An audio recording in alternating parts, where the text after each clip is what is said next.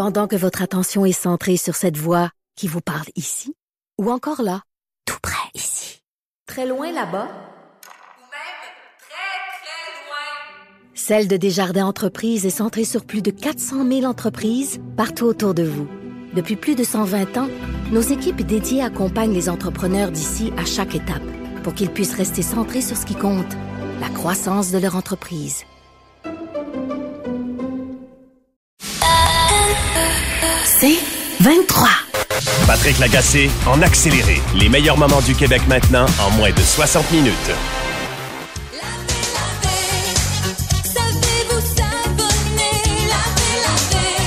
Stéphane Bodino est chef du service de la propreté urbaine de la ville de Lausanne, en Suisse. Il est au bout du fil. Monsieur Bodino, bonjour. Bonjour. Monsieur Bodino, j'ai vu un reportage euh, qui m'a fasciné sur l'approche de votre ville en matière de propreté et, notamment là euh, quelqu'un qui euh, des, gens qui jettent des mégots de cigarettes par terre, des gens qui crachent par terre sont traqués et sanctionnés. Expliquez aux gens comment ça fonctionne et d'où vient cette philosophie. Alors c'est vrai que depuis 2017, la ville de Lausanne a introduit ce qu'on appelle les amendes d'ordre et elle permet à une équipe euh, d'agents d'amender entre autres les crachats mais aussi euh, le fait de jeter un mégot, un papier, ou ne pas ramasser euh, une crotte de chien, par exemple.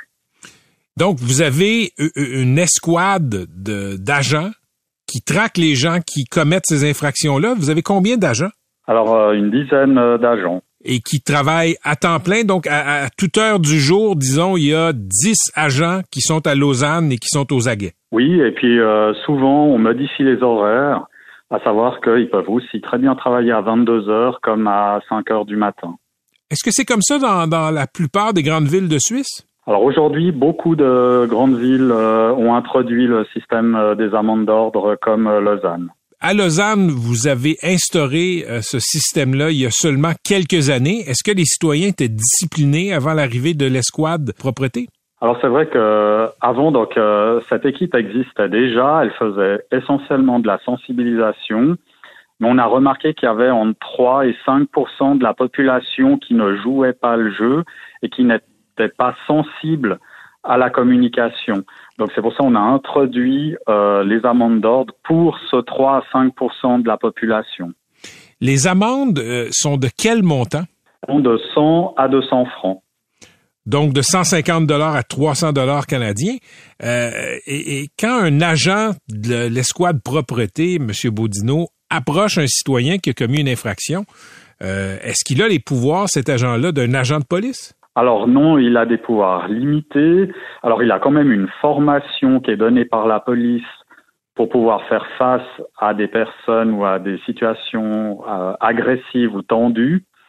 Par contre, euh, il peut donc il est assermenté, ça veut dire qu'il peut demander une carte d'identité et puis il peut infliger une amende. Mais ça s'arrête là. Et si la personne refuse de s'identifier? Alors là, il doit appeler la police. Et là, la police vient sur place et, le suspect peut être recherché s'il a fui dans l'intervalle. Exactement. Pourquoi est-ce que la Suisse prend au, sérieux de cette façon-là euh, les enjeux de propreté urbaine? Parce que ça reste euh, une question aussi euh, d'image pour une ville euh, qui, est, qui, est, très importante, que ce soit en termes de salubrité, tout comme de sensation de sécurité aussi. Il y, a, il y, a, beaucoup de critiques ici à Montréal par rapport à la propreté. Notamment, par exemple, un des aspects de la critique, c'est que les poubelles municipales sont souvent pleines. À Lausanne, j'imagine que c'est une scène qu'on voit presque jamais des poubelles publiques pleines. Alors, pour pallier justement au problème de poubelles pleines, euh, on installe des capteurs de remplissage dans les poubelles. Et comme ça, les équipes interviennent uniquement quand elles arrivent à environ 80-90% de remplissage. Donc, euh, si je comprends bien, il y a, y a, un capteur, il y a une jauge, et ça fait en sorte qu'une alarme sonne et la poubelle n'est jamais pleine. Donc, la poubelle municipale ne déborde jamais en public. C'est exactement ça. Vous savez que ce que vous me racontez, M. Baudino, c'est presque de la science-fiction pour un Montréalais. D'accord. Expliquez aux gens qui nous écoutent, s'il vous plaît, comment la ville de Lausanne ramasse les déchets, les différents types de déchets, euh, les journées euh, réservées pour certains types de déchets? La, la ville de Lausanne, on ramasse euh, ce qu'on appelle en porte-à-porte quatre types de déchets, à savoir les ordures ménagères, le papier carton, le verre et les biodéchets. Les biodéchets, c'est les déchets verts et les aliments crus et cuits mélangés. Donc ça, c'est en porte-à-porte chaque semaine. Et puis après, il y a des éco-points, des déchetteries mobiles et des déchetteries fixes où la population peut amener le reste des déchets recyclables. Pour être clair, une déchetterie, ça consiste en quoi? C'est un mot que je ne connais pas. Alors, on a à Lausanne cinq déchetteries fixes. C'est euh, un grand bâtiment dans lequel euh, on accueille la population et on va reprendre tous les déchets recyclables. Et la population vient et elle a tous les contenants à disposition pour faire son tri. Elle est accompagnée de ce qu'on appelle des ambassadeurs de tri qui viennent aider. Et puis on a les déchetteries mobiles. Là, c'est l'inverse. C'est nous qui allons à la rencontre de la population dans les quartiers avec un agenda annuel que la population reçoit dans la boîte aux lettres. Et puis là, on vient dans le quartier, de nouveau avec une infrastructure mobile. Et la population, ben là, euh, si elle n'a pas les moyens de se déplacer, ben elle peut descendre à la rencontre euh, de la déchetterie mobile. Et, et la déchetterie mobile va ramasser quel type de déchets? On va prendre tant les encombrants, donc par exemple les vieux meubles, euh, les voilà les grosses choses, que euh, le PET, euh, l'aluminium, euh, les boîtes de conserve, les flaconnages, donc tout ce qui est bouteilles de shampoing, euh, de produits euh, pour le pour laver, euh, vraiment les piles, enfin tout tout ce qui est recyclable. Devant une maison donnée, euh, disons sur une rue en particulier, la déchetterie mobile va passer à quelle fréquence? Elle passe deux fois par mois dans chaque euh, quartier. Et ce ne sont pas des éboueurs qui ramassent sur le bord de- du trottoir là, ces déchets-là. Les gens doivent descendre et déposer eux-mêmes les déchets recyclables dans la déchetterie mobile. C'est ça, c'est parce que les dépôts sont interdits. Euh, donc, effectivement, ils doivent soit venir en déchetterie mobile, soit prendre leur voiture et aller en déchetterie fixe. Et puis, autrement, ils ont aussi des éco-points euh, dans, au sein de la ville, plusieurs éco-points, qui reprend euh, les textiles, les huiles, euh, l'aluminium et le fer blanc. Donc, des sacs de déchets éventrés par la météo, par les écureuils qui répandent des rebuts partout, ça n'existe pas à Lausanne. Non, parce que le dépôt de sac euh, est interdit. Parlez-moi de la, taxe aux déchets qui est gérée par la vente de sacs de déchets. Oui, alors c'est juste depuis 2013, la ville de Lausanne a introduit ce qu'on appelle la taxe au sac. En fait, c'est pour euh, sensibiliser la population à ce qu'elle consomme. C'est ce qu'on appelle une taxe euh, pour le pollueur-payeur. Et donc, au lieu que ça soit dans l'impôt global, on a sorti ça de l'impôt et les gens achètent des sacs euh, taxés. Et puis, comme ça, ben, ils sont sensibilisés à savoir plus moins ils trient, plus ils remplissent les sacs, plus ils doivent en acheter, plus c'est cher. Donc ça incite la population à bien trier, puis plus elle trie, moins elle consomme de sacs taxés. Donc, les gens de Lausanne peuvent mettre leurs déchets dans un seul type de sac. C'est exactement ça. Combien coûte un sac? Alors ça dépend la contenance, mais par exemple un 35 litres, ça coûte 1 franc 95. Un franc 95, donc environ 1,50 canadien. Donc, si quelqu'un prend un sac de déchets qui n'est pas un, un sac taxé, qu'est-ce qui se passe? Alors on a une équipe qui va prendre ce sac et faire ce qu'on appelle une autopsie, va l'ouvrir et essayer de retrouver une adresse ou quelque chose pour retrouver le responsable. Et vous appelez ça une autopsie? On appelle ça une autopsie, oui. Est-ce que vous avez un taux de réussite euh, euh, chiffré dans les autopsies de sacs de déchets? Oui, environ entre 70 et 80% Donc, un excellent taux de succès pour retracer les, euh, les personnes qui ont enfreint la loi. Oui, et puis depuis 2013, donc depuis qu'on a lancé la taxe au sac, euh, aujourd'hui, en l'occurrence, c'est des cas qui deviennent très rares, les sacs euh, non taxés. Et je vais vous poser une question et je pense que je connais la réponse, mais je veux vous l'entendre dire, Monsieur Baudino. Lausanne est une ville propre. Alors, elle, je dirais qu'elle est jamais assez propre. Il faut toujours se remettre en question, toujours essayer de faire mieux. Et puis, il arrive évidemment que les équipes de nettoyage passent dans une rue à 7 heures du matin et puis que malheureusement, à 7h10, quelqu'un euh, jette un papier par terre. Et puis, ça donne l'impression que la rue est sale. C'est absolument fascinant. C'est un choc culturel pour un Montréalais comme moi d'entendre votre description euh, de la gestion des déchets à Lausanne. Merci d'avoir été avec nous, Stéphane Bodino. Merci beaucoup à vous pour euh, l'invitation. Au revoir. Monsieur Bodino est chef du service de la propreté urbaine de la ville de Lausanne en Suisse. OK, c'était une entrevue euh, préenregistrée de retour en direct en studio. Euh, vous dire que les graffitis sont gérés de la façon suivante. Là. On prend des photos euh, des graffitis à Lausanne et euh, si on attrape quelqu'un, on va sortir le scrapbook, si je peux dire, l'album de famille de graffitis, puis on va essayer d'identifier les graffitis qu'on n'avait pas réussi à relier à un graffiteur. Et évidemment, il y a des euh, amendes, donc un système d'archives. Et pour l'enfouissement des déchets, c'est interdit en Suisse depuis le 1er janvier 2000. Donc, on, on y va là, avec l'incinération. Mais on vise aussi, là, vous l'avez entendu, la réduction à la source. Fascinant, c'est un choc culturel, on va y revenir.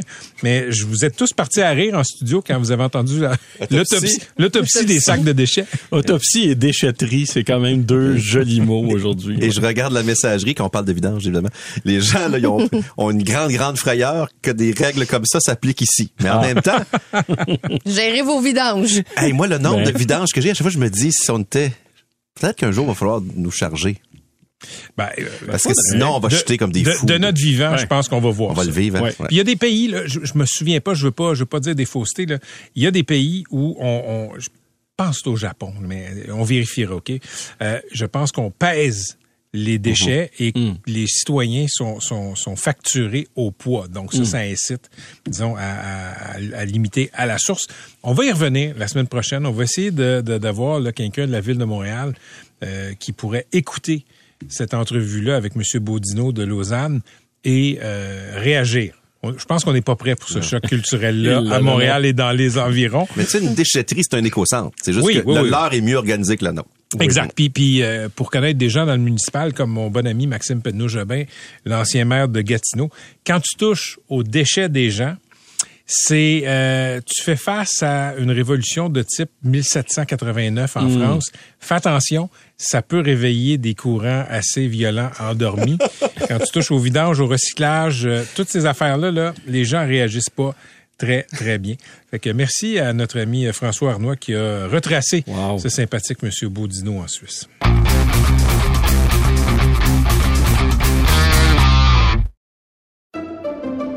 Pendant que votre attention est centrée sur vos urgences du matin, vos réunions d'affaires du midi, votre retour à la maison ou votre emploi du soir, celle de Desjardins Entreprises est centrée sur plus de 400 000 entreprises à toute heure du jour. Grâce à notre connaissance des secteurs d'activité et à notre accompagnement spécialisé, nous aidons les entrepreneurs à relever chaque défi pour qu'ils puissent rester centrés sur ce qui compte, le développement de leur entreprise.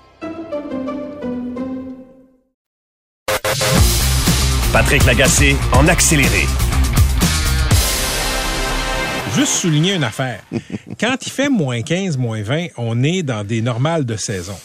Quand il fait moins 35, quand on frôle les moins 40 avec le facteur euh, le facteur éolien, quand à Chicoutimi avec le facteur éolien, on est rendu à moins 50, dans ma business, l'actualité, ça s'appelle un fait nouveau et on en parle. Quand les avions décollent de Mirabel, on n'en parle pas. Quand ils se posent, on n'en parle pas. Mirabel, Quand il y a des parler. accidents et que ça sort de l'ordinaire, on en parle. Vas-y, Luc. Hey, mon Luc, chien est attends une seconde, j'ai Attendez, pas fini, oui, j'ai pas fini. Mon chien est revenu à la maison aujourd'hui parce qu'il y avait trop froid dehors. Là, on est dans la normale et on en parle.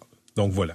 Mais MC, dans ton temps, quand on jouait au hockey avec des bouses de vache sur une patinoire avec les patins de notre grand frère ou de notre grand-père, La normale? je comprends que c'était différent.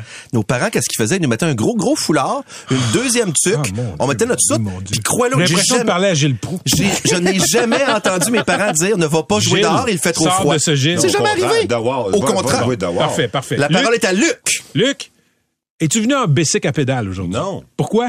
Il a cassé. Comment ça, il a cassé? La, la roue libre en arrière, elle a cassé. Pourquoi? Il faisait trop froid?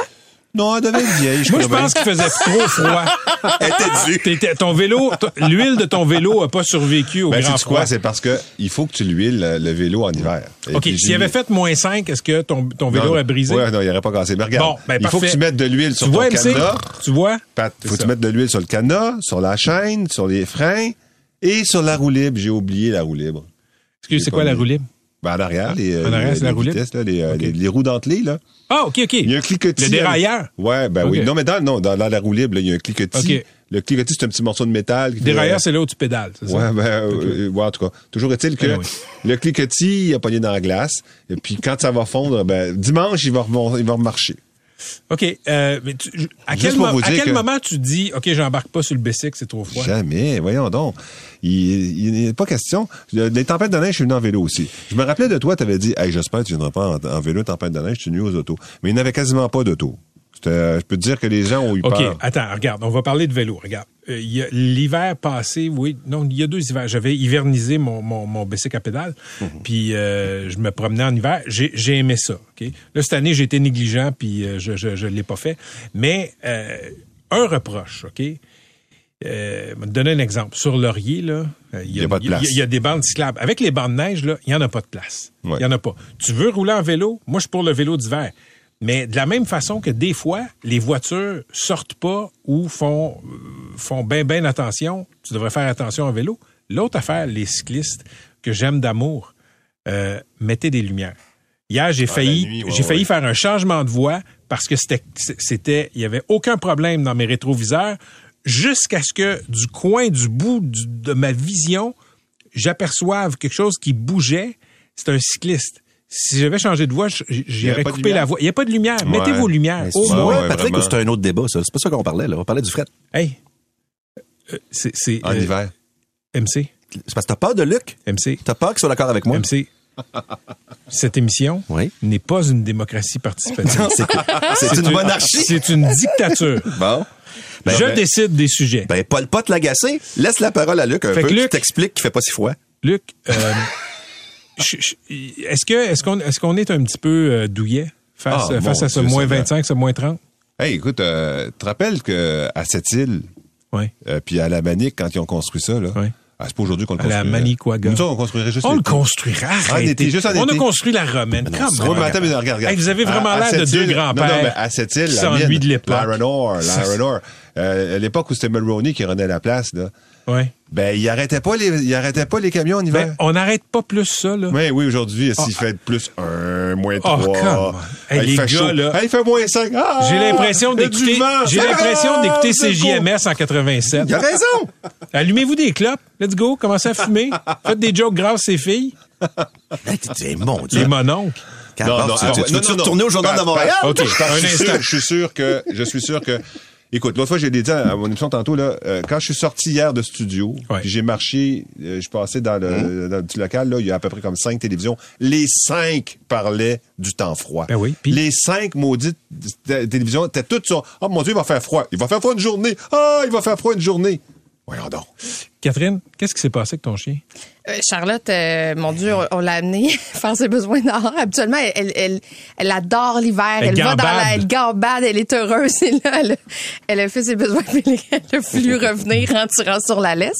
Et moi, mes cils ont collé ensemble aujourd'hui. Tu sais, c'est ouais. des choses qui n'arrivent pas habituellement. Là. Tes yeux sont pas censés se fermer et être collés ensemble parce qu'il fait trop froid. T'es la deuxième personne de type femme à me dire que ses cils ont collé aujourd'hui grâce au froid. Le power steering de la voiture de mon chum OK. a brisé aujourd'hui parce qu'il faisait trop froid. Il est allé au garage puis on dit attends à dimanche, ça va revenir. Ah, c'est juste ça. L'huile était gelée. Oui. C'est l'huile du power Oui, steering. Exactement. OK? Ça arrive. Ouais, mais c'est de l'huile californienne. Oh, come on. Come on. Hey, les gars, là. OK, euh, mais si t'avais ton vélo aujourd'hui, tu roulerais? Ben oui, ben oui. Ben, je suis parti en, je suis parti en bicycle un matin, des bonnes bottes. Ah, il a euh, cassé ici. Non, il a cassé sur le chemin. Fait que t'as- t'as fait demi-tour? Non, je l'ai attaché sur un poteau, j'ai couru jusqu'au métro. Il va être encore là, tu penses? Ah oui. Non, ah, Quel ah, ça, poteau? ah, ça, c'est, ça, c'était très intéressant. Ouais, tu sais que les gens volent pas de vélo en hiver, hein? Sérieux, il y a moins de vols de vélo en hiver? Ben non, ça me tente pas de faire du bicycle en hiver, ils le volent pas. Puis en plus, ça se vend pas, fait qu'ils le volent pas. Mais moi, un jour, mon, mon cadenas gèle. Fait que là, je suis pas capable d'attacher mon bicycle. Fait que là, je le laisse pas attaché en me disant, qu'est-ce que tu veux, faut que je rentre, j'ai un meeting, je rentre, là, je laisse le- Je sors, le bicycle est encore là. T'étais surpris? Ah, vois-tu? Je vais essayer demain aussi. Fait que le lendemain, je l'ai pas attaché. Puis t'es encore là. Le lendemain, je pas attaché, t'es encore là. 30 jours. 30 jours de suite. Puis il a jamais été volé. Jamais été volé. Le 31e jour, il a disparu. Ouais? Y a-tu du beau Quand dans il a commen- l'hiver? J'ai oublié qu'il fallait commencer à faire un peu plus chaud. Boum, il a disparu. Ça devrait être l'hiver tout le temps. MC, tu vas faire du vélo d'hiver.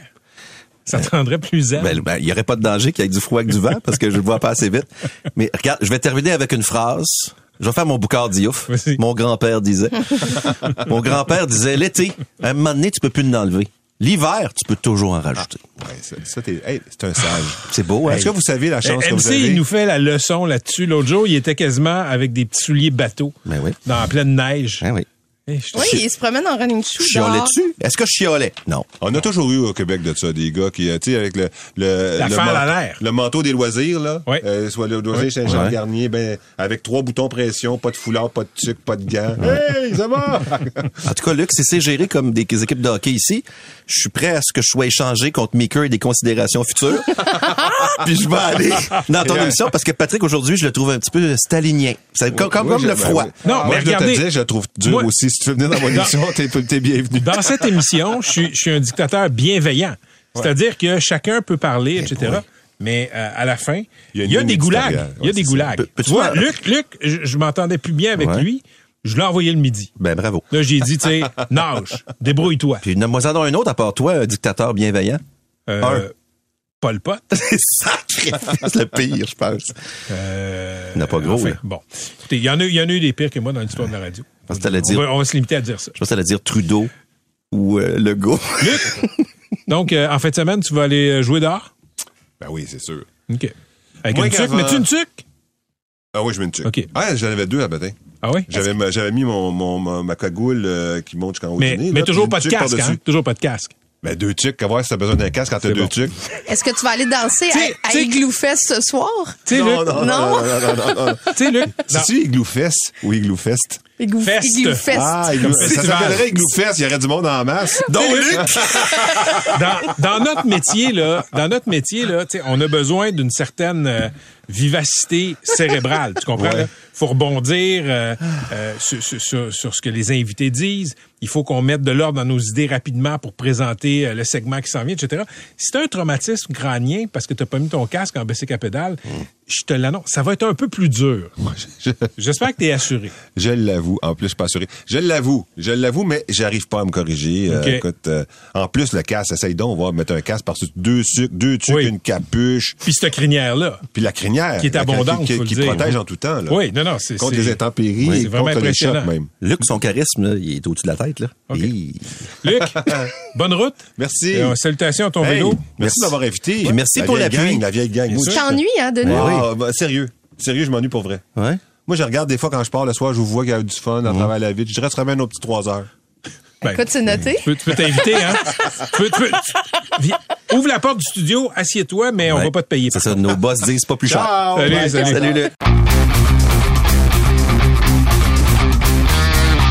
Demain, c'est la journée mondiale contre le cancer au Québec. On le sait, on a un système de santé qui est exceptionnel pour traiter les gens qui en souffrent. Ça, pour traiter les gens, ça va, mais pour ce qui est de la détection, le dépistage, le diagnostic, le chemin peut parfois être plus euh, périlleux, sans oublier que euh, depuis la pandémie, ben, les délais de chirurgie se sont euh, grandement allongés. Pour en parler, deux invités en studio. Yves Dubé, qui est sur- survivant du cancer du côlon, et David Reynaud, qui est gestionnaire à la défense de l'intérêt public à la Société canadienne du cancer. Messieurs, bonjour. Bonjour. On va commencer avec vous, Monsieur Dubé. Vous êtes survivant d'un cancer du côlon. Euh, Expliquez-nous comment ça n'a pas été simple de le dépister. En fait, euh, bon, le, le, le, le premier constat ça a été assez rapide, le petit fit test là, qui a été recommandé par mon médecin. C'est quoi un fit test? Un fit test, c'est recherche de sang occulte dans les selles. D'accord. Donc, une petite cuillère qu'on sauce dans nos selles le matin, bien simple, on envoie ça au labo, puis ça détermine s'il euh, détecte du sang dans les selles. C'est la première étape. Ça peut être un petit virus, comme ça peut être ultimement une tumeur. OK. Donc, dans mon cas, c'était une tumeur. Mais quand on dit sang occulte, c'est-à-dire que on ne, on ne le voit pas à l'œil nu. On le voit pas principalement. On pourrait le voir, mais dans, mon cas, on le voyait pas. C'était tout à fait normal. Ce qui veut- Consistance, couleur, tout à fait normale. Ce qui veut pas dire qu'il n'y a pas de saignement Tout à fait. dans l'intestin. Exact. Donc, il faut aller plus loin. Quand il y a un premier résultat positif, il faut aller plus loin et vérifier. Donc, là, il y a eu une coloscopie, j'imagine? Exactement, coloscopie. Et qu'est-ce qu'a révélé la coloscopie? Qui avait une tumeur, effectivement, une bonne tumeur par ailleurs. De stade? Stade 2, OK. à la limite de passer stade 3 parce qu'elle avait déjà transpercé le côlon. Donc, OK. elle- la tumeur était rendue à l'étape de se répandre. Et, et vous aviez pas de douleur? Aucune douleur, aucun symptôme. Je dirais même que j'étais en pleine forme. Je, je faisais des travaux dans ma cour cet été-là. OK. Tout ça, est-ce que vous avez fait ça au public ou au privé? J'ai fait, euh, ben, en fait, les- la colonoscopie, je l'ai fait au privé parce que les résultats, lorsque j'ai eu le résultat du fit test, Ouais. ma formule sanguine était super belle, puis j'avais pas d'antécédent antécédent familial. Donc, le docteur s'attendait à ce qu'il n'y ait pas de problème. Donc, c'était 4 à 6 mois pour avoir un rendez-vous. OK, mais là, si, si vous aviez attendu les 4 à 6 mois pour aller au public, je veux dire, la tumeur aurait grossi. Aurait grossi, aurait probablement était rendue à l'étape. Quand ils l'ont retirée, elle était rendue à l'étape de se répandre. Donc, 4-6 mois, elle se serait probablement répandue. OK, donc vous, vous avez décidé de- d'errer du côté de la prudence, vous êtes allé au privé? Oui, c'est une décision tout à fait personnelle pour la coloscopie? pour la coloscopie. C'est une décision que vous regrettez pas, là. Meilleur investissement de ma vie. Combien ça a coûté? 700 dollars, 750 dollars, C'est un 700 bien investi. 700 bien investi. OK, je vais passer maintenant à David Reynaud, euh, qui est de la Société canadienne du cancer. L'histoire de euh, M. Dubé, ça vous dit quoi en termes d'attente, d'accès? Ben, ce que ça nous dit, c'est surtout ce qu'on voulait souligner en cette journée mondiale contre le cancer, c'est le fait que la pandémie, notamment, a eu euh, des, effets sur l'accès au dépistage du cancer. Donc, le- l'exemple de M. Dubé, c'est avant la pandémie, mais ces délais d'accès euh, ont été, euh, dans le fond, agrandis là, à cause de la pandémie de la COVID-19. Euh, mais c'est sûr que le dépistage du cancer, ça reste vraiment une activité qui devrait être priorisée, surtout dans le cas du cancer du côlon. Il n'y a pas vraiment de symptômes apparents avant qu'on parle d'un cancer en stade avancé. Donc nous, c'est pour ça qu'on veut profiter de cette journée mondiale pour demander aux gens de nous soutenir quand, quand on va au gouvernement, d'aller leur demander euh, d'améliorer l'accès et les services en cancérologie. Et c'est justement des appels à l'action qu'on a dans cette journée mondiale contre le cancer. En, en termes de lutte au cancer, M. Reynaud, là, quand on se compare aux autres provinces canadiennes, disons les grandes provinces, l'Ontario, la Colombie-Britannique, comment on se compare? Ben, c'est c'est assez large comme question. Si si on peut euh, se concentrer sur euh, la, la partie admettons de la pandémie de la Covid-19, toutes les provinces ont eu des impacts là à peu près similaires, euh, des impacts qui ont touché beaucoup plus admettons les services de dépistage. Donc par exemple l'accès aux tests RSOSI dans la première année de la pandémie, il y a eu 160 000 tests en moins, donc une diminution de 26% des tests RSOSI. C'est pas qu'il y a moins de gens qui sont atteints par le cancer, mais Moins de gens qui sont euh, dépistés. c'est des moins de gens qui sont dépistés. Euh, donc ça, c'est des, c'est des enjeux que vivent plusieurs autres provinces canadiennes. Mais par exemple, euh, au niveau du cancer colorectal, on est la seule province au Canada qui n'a pas de programme de dépistage organisé. Donc un programme de dépistage organisé, c'est un peu comme le cancer du sein. Donc quand on, on recevrait une prescription qui fait, pour aller chercher le test RSOSI, le fit test que M. Dubé a passé, parce qu'en ce moment, il faut une prescription d'un médecin ou d'une infirmière praticienne, ce qui retarde l'accès en fait à, à ce test de dépistage-là. On me dit qu'en Ontario, c'est mieux organisé. Oui, c'est ça. Dans toutes les autres provinces canadiennes, vous recevez une lettre qui permet d'a- d'avoir accès à ce test de dépistage-là et donc de vous procurer un test RSOSI qui se fait à la maison, qui est simple, alors qu'au Québec, il faut avoir un médecin, accès à un médecin de famille, par exemple, et on sait qu'il y a beaucoup de gens qui n'en ont pas. Qu'est-ce qui explique qu'au Québec, c'est plus compliqué qu'en Ontario pour avoir cette, euh, euh, ce système-là? Ben, c'est difficile d'expliquer. On nous parle d'enjeux des fois techniques. Donc, euh, c'est sûr que nous, ça fait des années qu'on met cet enjeu-là de l'avant, euh, avec notamment les différents partis politiques qui ont euh, gouverné dans les dernières années. Et puis, on attend toujours la, la mise euh, Et en place. Là, vous demandez aux Québécois de faire pression sur le gouvernement. Comment? De quelle façon? Ben, on a lancé une initiative qui s'appelle Prompt Rétablissement. Donc, les gens peuvent y accéder sur notre site internet cancer.ca baroblique Prompt Rétablissement sans accent. Et ça permet d'envoyer une carte de prompt rétablissement à leurs élus pour le système de santé et de dire pourquoi pour eux c'est important de prioriser les soins et les services contre le cancer et de demander un changement, euh, ben, justement qu'on priorise ça dans le budget notamment qui arrive bientôt Ouais. par exemple. Parfait. Je reviens à vous, euh, Monsieur Dubé. Euh, vous, vous êtes un survivant du cancer du côlon. C'est un, cancer qu'on décrit comme un cancer silencieux, très meurtrier aussi. Vous en êtes la preuve, Oui. je, sans mauvais jeu de mots, vivante, là, parce que à stade 2, euh, si vous n'étiez pas allé au privé pour avoir votre coloscopie, ben, vous seriez peut-être pas ici pour en parler. Je veux, euh, je- ça, on va pas rentrer dans les détails. Moi, j'en ai fait des coloscopies. J'ai été un apôtre de ça. Je le dis aux gens. Je le dis aux gars surtout. Ayez pas peur d'y aller. Racontez comment c'est, c'est, c'est une procédure tout à fait normale qui peut nous sauver la vie. Ah ben en fait, c'est vraiment très, très simple. Je dirais même la procé- La procédure en soi, c'est même très facile, je trouve. On, on se couche puis euh, euh, sur une table, puis euh, le médecin, euh, il rentre la caméra, puis il fait ce qu'il fait. Ce qui est déplaisant, c'est la préparation un petit peu. La, la préparation, Oui. C'est la veille, faut boire un liquide qui, qui nous fait faire un grand ménage. Ça, c'est déplaisant. C'est pas dur, c'est déplaisant. Ça. Mais l'examen en soi, c'est vraiment super facile. Moi, C'est pas douloureux. pas du tout, pas du tout douloureux. Euh, euh, moi, je me suis, je m'endors même sur la table. Bien- bienvenue dans le club. C'est ça. Donc, il y a vraiment rien. Il y a- il n'y a, pas d'empêchement. C'est pas douloureux. C'est pas dangereux. Ça vaut vraiment la peine. Puis vous en êtes la preuve, je le répète encore une fois, la preuve vivante. Ça en vaut la peine. Vous, ça vous a sauvé la vie. Si vous étiez dit, ah, euh, je veux pas faire cette procédure-là, parce qu'il y a quand même, je- je- vous l'avez dit avec beaucoup de, euh, avec un euphémisme, là, avec beaucoup d'élégance, il y a quand même un tabou à aller Oui. se faire faire une coloscopie. Mais c'est à peu près la seule façon de voir s'il n'y a pas un problème dans les boyaux. C'est la façon. Et euh, vous aviez quel âge quand, quand vous 50 avez... ans. C'est Vous mon aviez cadeau. 50 ans? Mon cadeau de 50 ans, oui. Ah, c'est jeune. oui. Aucun antécédent? Aucun antécédent. Eh, mon Dieu. Puis c'est ça. Donc, on- en fait, on, on jokait avec mon médecin quand il a dit, euh, parce qu'à cause du 50 ans. Ouais. puis il a tout simplement dit, ah, vigilance d'esprit de mon médecin, il a dit, ah, 50 ans, on vérifie le colon. Moi, je le voyais une fois par année. On l'a ajouté à la liste, c'était simple. Puis je suis parti de là, j'ai pas de problème, on va le rajouter, je l'ai fait. Puis vous, euh, à l'époque, vous aviez un, un collègue de travail, je pense, qui n'a pas eu la même chance. Tout à fait. En fait, la différence, lui, c'est euh, la même année que moi, mais lui, il avait 51 ans au lieu de 50. Puis quand il, a- il a eu son diagnostic, il était à stade 4. Il est décédé 14 mois plus tard. L'importance d'un dépistage euh, précoce pour pouvoir intervenir. Parfait.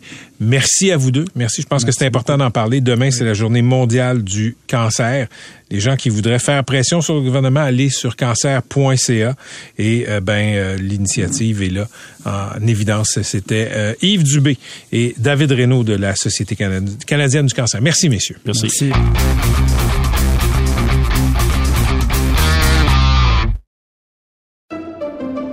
Pendant que votre attention est centrée sur cette voix qui vous parle ici, ou encore là, tout près ici, très loin là-bas, Ou même très, très loin. Celle de Desjardins Entreprises est centrée sur plus de 400 000 entreprises partout autour de vous.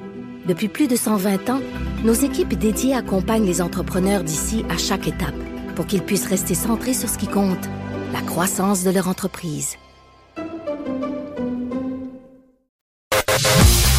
Patrick Lagacé en accéléré.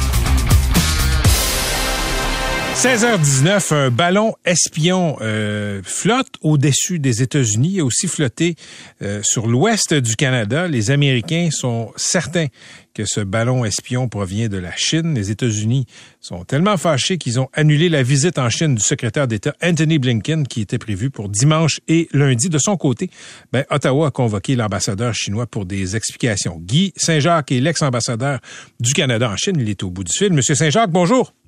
Euh, bonjour, M. Lagacé. Aviez-vous déjà entendu parler de l'expression ballon espion avant cette semaine? Ben euh, oui, puis euh, j'avais parlé, entendu parler aussi de ballon d'essai dans ce cas-ci. Il y a quelque chose euh, d'un peu étrange parce que les, les Chinois semblent euh, sincères dans leur explication qu'il s'agit d'un ballon météorologique là, qui a dévié de sa trajectoire. Mais si c'est le cas, pourquoi est-ce qu'ils n'ont pas avisé les États-Unis plus tôt et le Canada? Parce que là, c'est clair qu'ils devaient savoir que le ballon était pour passer au-dessus de l'Alaska, ensuite au-dessus euh, de la Colombie-Britannique, le sud de l'Alberta, avant d'entrer au Montana. Puis par hasard, ben, ils se retrouvent au-dessus d'un site euh, stratégique, un des trois euh, sites aux États-Unis où il y a une concentration de, missiles euh, balistiques. C'est qu'ils ils vont avoir des, euh, des comptes à rendre, je pense. C'est intéressant ce que vous dites. Vous dites que les Chinois semblent sincères dans leurs explications, à savoir que c'est un ballon, euh, c'est un- une sorte de, de machine météorologique. Est-ce que vous- je sais que vous êtes très suspicieux face au régime chinois. Les croyez-vous? Ben dans ce cas-ci, oui, c'est ça. Je pense que oui, parce que là, il- sinon, c'est, c'est trop gros. C'est une provocation extraordinaire. Puis, euh, il savait que c'est un ballon qui est facilement détectable, même à l'œil nu, comme on a vu.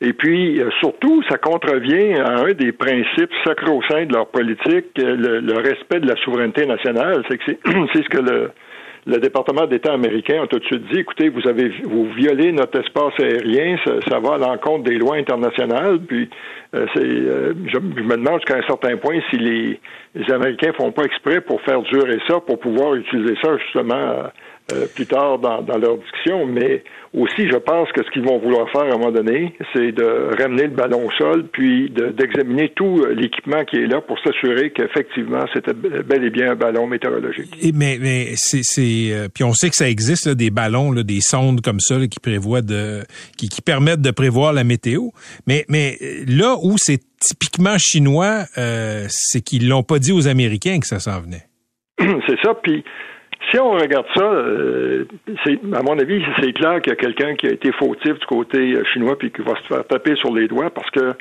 euh, il devait savoir que c'était pour créer un, incident diplomatique.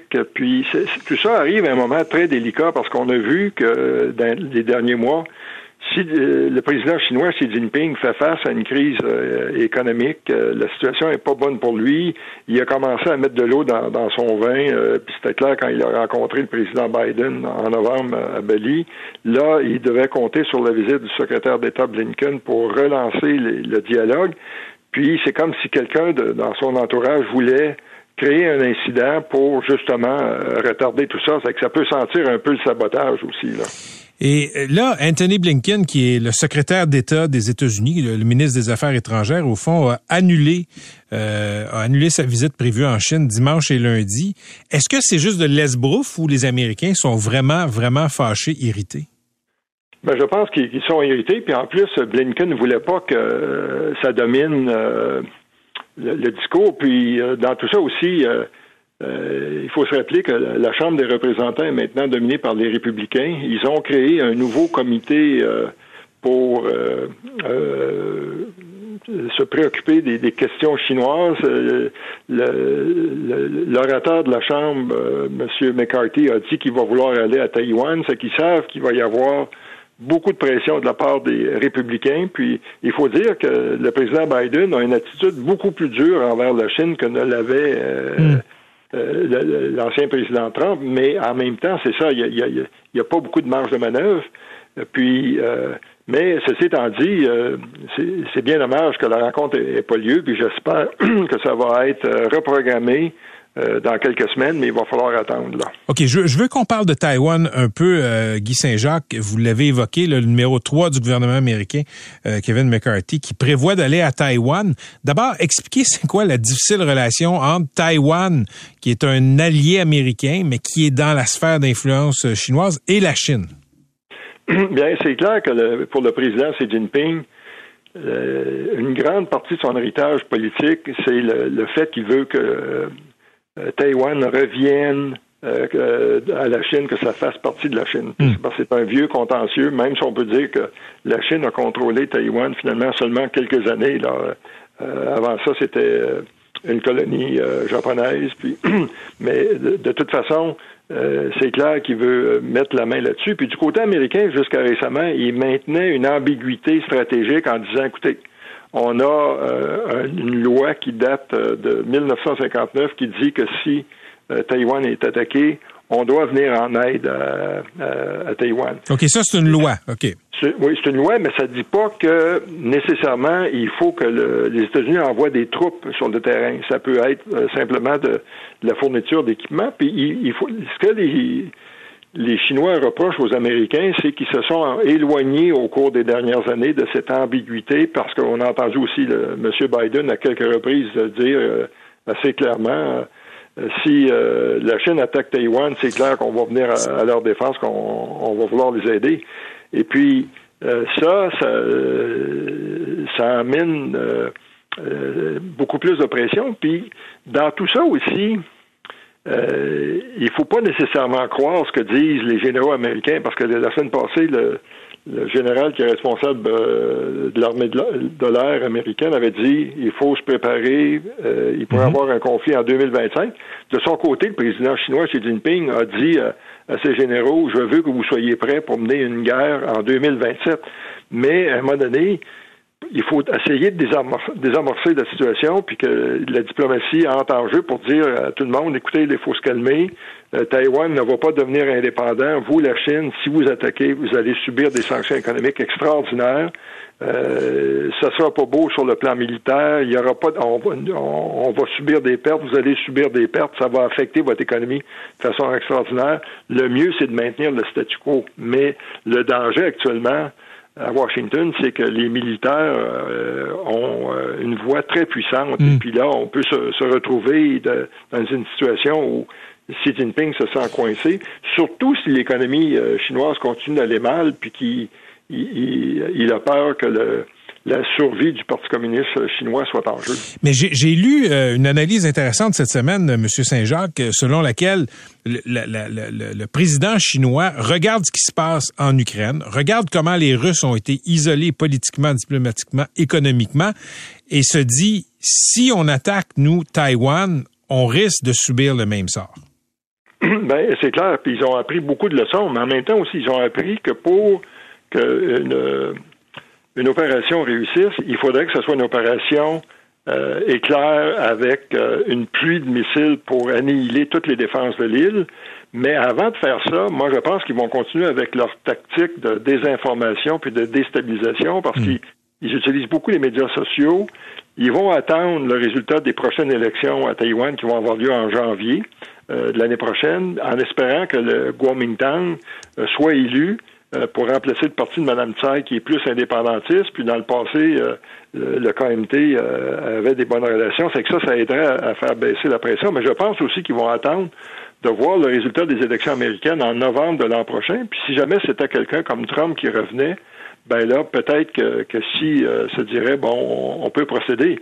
Mais aussi, c'est beaucoup plus difficile de venir à l'aide de, Taïwan parce que c'est une île. Dans le cas de l'Ukraine, son voisin, c'est un pays de l'OTAN.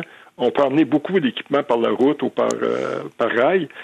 Euh, si les Chinois faisaient un blocus autour de l'île... ça ne tiendrait pas longtemps, là ça serait très difficile pour les Américains de réapprovisionner les forces euh, taïwanaises. Toujours euh, plaisant de vous parler, euh, Guy Saint-Jacques, ancien ambassadeur du Canada en Chine. On va suivre la saga du ballon espion. Merci d'avoir été avec nous. Merci, bonne fin de journée. À la prochaine. Patrick Lagacé en accéléré. C'est 23. Pendant que votre attention est centrée sur vos urgences du matin, vos réunions d'affaires du midi, votre retour à la maison ou votre emploi du soir, celle de Desjardins Entreprises est centrée sur plus de 400 000 entreprises à toute heure du jour. Grâce à notre connaissance des secteurs d'activité et à notre accompagnement spécialisé, nous aidons les entrepreneurs à relever chaque défi pour qu'ils puissent rester centrés sur ce qui compte, le développement de leur entreprise.